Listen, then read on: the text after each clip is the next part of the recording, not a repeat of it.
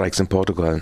Wie Euronews berichtete, sind in Portugal den Tag an, also gestern, immer wieder Teile des öffentlichen Dienst, äh, Dienstes und Verkehrs lahmgelegt worden. Mit den Streiks wehren sich die Beschäftigten gegen die Sparmaßnahmen der Regierung. Diese Maßnahmen bringen ihnen längere Arbeitszeiten und weniger Geld in gut zwei Wochen soll aus Protest gegen die Einsparung ein Generalstreik stattfinden. Dazu haben die großen Gewerkschaften aufgerufen. Portugal war nach Griechenland und Irland der dritte Euro-Staat, der Milliardenhilfen von EU und Weltwährungsfonds annehmen musste. Im Gegenzug wurde das Land unter Spardiktat gestellt. Die Reduktion des Budgetdefizits von 10 auf unter 6 Prozent des Sozialproduktes wird aber genauso in Frage gestellt wie in Griechenland. Die Wirtschaftsleistung schrumpfte durch die Sparmaßnahmen laut Regierung dieses Jahr um 1,9 Prozent. 2012 soll es sogar dann um 2,8 Prozent absacken. Wien, Protest gegen Räumung. Am Vormittag wurde, am Dienstagvormittag wurde in Wien das besetzte Haus in der Lindengasse durch die Polizei geräumt. Nach der Räumung veranstalteten die Besetzerinnen und ihre Unterstützerinnen mehrere Spontandemonstrationen. Im Vorfeld war das Gebiet um, um das besetzte Haus von der Polizei weiträumig abgesperrt worden. Anwohnerinnen mussten Meldezettel vorweisen. Das Haus soll abgerissen werden, um Platz für den Bau eines Wohnhauses zu schaffen. Ziel der Besetzerin war es jedoch, freie Sozialräume zu schaffen. Sie hatten das besetzte Haus als Epizentrum bezeichnet. Neuerliche Angriffe des Regimes in Syrien. In Syrien setzen die Regierungstruppen ihre Offensive in, in, der Stadt Homs, haben sie fortgesetzt. Gestern und vorgestern war die Armee mit Panzerkanonen und schweren Waffen in Wohngebiete vorgerückt. Die syrische, das syrische Observatorium für Menschenrechte berichtet von willkürlichen Schusswaffeneinsatz gegen Zivilistinnen einschließlich Kindern. Zudem waren Schlägertrupps unterwegs und verhafteten Menschen. Homs galt als Hochburg der Opposition seit Beginn der öffentlichen Proteste gegen das Regime von Präsident Assad vor inzwischen fast acht Monaten. Am Mittwoch letzter Woche hatte sich die syrische Regierung, das syrische Regime gegenüber der Arabischen Liga zu einer Friedensinitiative verpflichtet. Damit sollten Angriffe auf Demonstrationen eingestellt und Journalisten aus dem Ausland zugelassen werden. Stattdessen ließ das Regime bereits einen Tag später abermals auf Protestierende schießen, berichteten oppositionelle Aktivistinnen.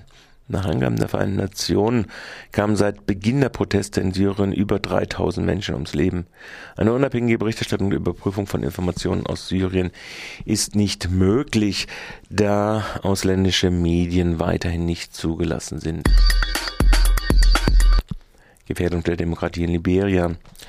In Liberia hat gestern die Stichwahl für, die Präsid für das Präsident Präsidentenamt begonnen. Im ersten Wahlgang hatte die bisherige Präsidentin Ellen Johnson Sirleaf von der Einheitspartei 44 Prozent und Winston Tubman vom Kongress für demokratischen Wandel 33 Prozent der Stimmen erhalten. In der Stichwahl galt von Anfang an der Wahlsieg von Sirleaf, die in diesem Jahr den Friedensnobelpreis erhalten wird, als sehr wahrscheinlich. Jetzt hat jedoch der Oppositionskandidat Tubman zum Boykott der Stichwahl aufgerufen und dies mit angeblicher Wahlfälschung im ersten Wahlgang begründet von internationalen Beobachtern, war der erste Wahlgang in Liberia durchweg als fair beurteilt worden. Danach hatten mehrere tausend Anhänger der Oppositionspartei Kongress für den demokratischen Wandel in der Hauptstadt Monrovia demonstriert. Bei den Demonstrationen kam es zu Schießereien, bei denen drei bis vier Personen getötet wurden. Mit dem Aufruf zum Wahlboykott wird die bisherige Präsidentin zwar zur Alleinkandidatin, die Wahlen verlieren jedoch an Legitimation. Die Friedensgruppe der Vereinten Nationen UNMIL hat inzwischen ihre Sicherheitsvorkehrungen in Monrovia erhöht. Beobachterinnen befürchten, dass der Aufruf zum Wahlboykott und die gewaltsame Auseinandersetzung die Demokratie in Liberia gefährden können. In dem westafrikanischen Land konnten demokratische Strukturen nach 14 Jahren Bürgerkrieg erst ab 2003 etabliert werden. Im US-Bundesstaat Mississippi entscheidet, entschied gestern die Bevölkerung über ein Abtreibungsverbot, gibt es aber eine Zeitverzögerung natürlich. Wie die Frankfurter Rundschau in ihrer Online-Ausgabe weiter mitteilte, hat die sogenannte Maßnahme 26 laut Umfragen gute Chancen angenommen zu werden. Zu den Unterstützern der Bewegung zählen neben obersten Kirchenvertretern und auch führende Politiker beider Lager.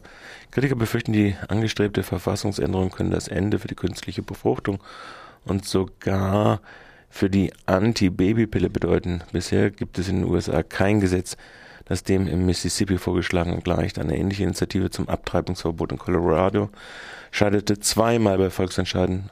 In Florida, Montana und Ohio werden derzeit ähnliche Volksabstimmungen für die Einführung des Abtreibungsverbotes vorbereitet.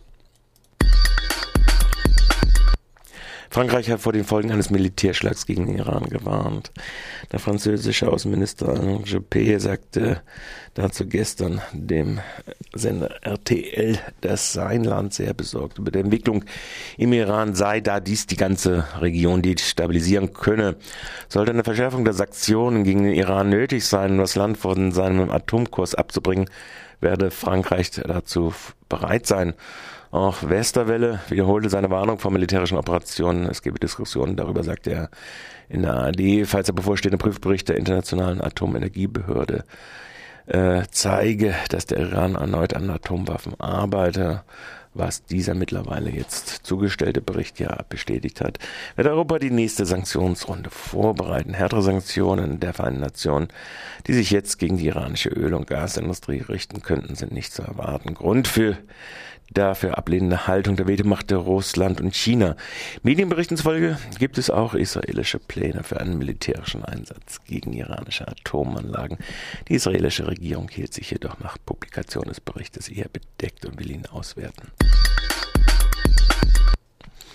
Die Polizei hat mit Sicherungsmaßnahmen für die Castor-Transporte begonnen. Am Dienstag berichtet RP dies an der Jetzelbrücke, die an der Bahnstrecke zum Verladebahnhof Dannenberg ist, legen Einsatzkräfte der Bundespolizei den ersten Stacheldraht aus. Etwa 650 Meter des sogenannten Estrates äh, sollen die Brücken sichern. Taucher sicherten zudem die Brücke vom Fluss aus. Bereits seit einigen Wochen kontrollieren Polizisten andere neuralgische Punkte in der Region, wie etwa das Zwischenlager in Gorleuben, in das elf Kastoren eingelagert werden sollen. Die Polizei rechnet auch in diesem Jahr wieder mit Störaktionen, wobei die größte Störung von dem Lager selbst ausgeht, dass die festgelegten Grenzwerte der Strahlung überschreitet. Jenaer Neonazis waren offenbar verantwortlich für Heilbronner Polizistinnenmord von 2007. Dies berichtet zumindest der MDR. Es gebe neue Hinweise dazu, dass die Täter untergenauchte Neonazis gewesen sind. Die Dienstwaffe der getöteten Beamten wurden im thüringischen Eisenach gefunden. Zusammen mit derjenigen ihres damals schwer verletzten Kollegen gefunden wurden die Waffen bei zwei Bankräubern, die am vergangenen Freitag eine Sparkasse in Eisenach überfallen hatten und sich später in einem Wohnmobil angeblich selbst erschossen haben. Die Wohnung der mutmaßlichen Bankräuber und einer Frau in Zwickau wurde wenig später durch eine Explosion zerstört. Die 38-jährige Frau hat sich laut Angaben von Antenne Thüringen dann bei der Polizei in Jena gestellt am Dienstag. Laut Fraktion der Linkspartei im Thüringischen Landtag waren die drei Personen 1998 untergetaucht, nachdem sie wegen Sprengstoffdelikten und Betreiben einer Bombenwerkstatt zur Fahndung ausgeschrieben wurden. Die Polizei prüft momentan aber auch einen Zusammenhang zum Polizistenmord vor zwei Wochen in Augsburg besteht. So, das war das. Und dann sind wir damit mit den Nachrichten für heute fertig. Ja, es liegt gar nichts mehr da.